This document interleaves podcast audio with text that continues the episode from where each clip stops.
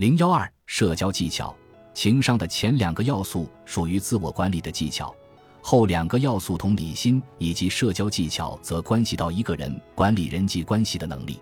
社交技巧是情商的重要组成部分，不像听起来那么简单。社交技巧不仅是交朋友的问题，当然，擅长社交的人通常不会心胸狭窄。社交技巧是一种带有目的的友好表示。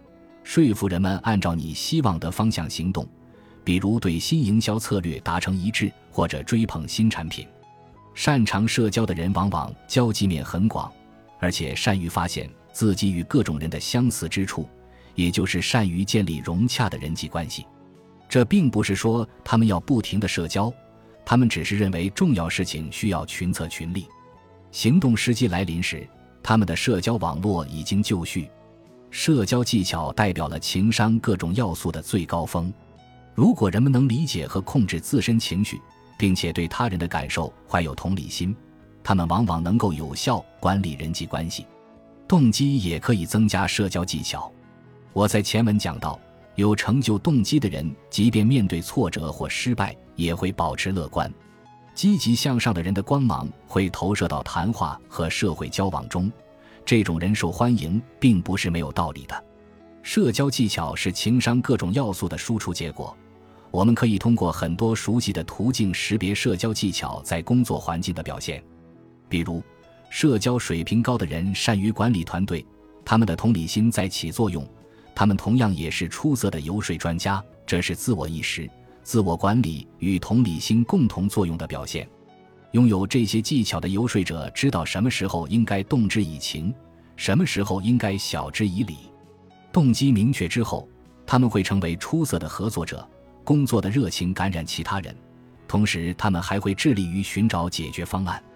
但有时候，社交技巧的表现形式是其他情商要素所没有的，比如，擅长社交的人有时明明在工作，却好像并非在工作，他们似乎在随意闲谈。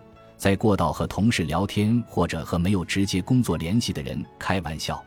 他们认为不应该任意限制人际交往的范围。他们知道，在流动性越来越大的时代，也许会从今天刚认识的人那里寻求帮助。因此，他们人际交往的面很广。比如，有位全球电脑公司战略部门的负责人，在一九九三年，他深信公司的未来系于互联网。在接下来的一年里，他找到志同道合的人。发挥社交才能，建立了一个不分阶层、部门和国家的虚拟社区。然后，他利用这支队伍建立了公司网站，这在大公司中还是首次。他在没有预算和正式职位的情况下，采取主动，为公司报名参加互联网行业年度会议。他号召同盟者，并且说服不同部门出资，然后从十几个不同部门招募了五十个人代表公司出席会议。这引起了管理层的注意。在会议结束后一年内，这位负责人的团队成为该公司第一个互联网部门的班底，而他被正式任命为负责人。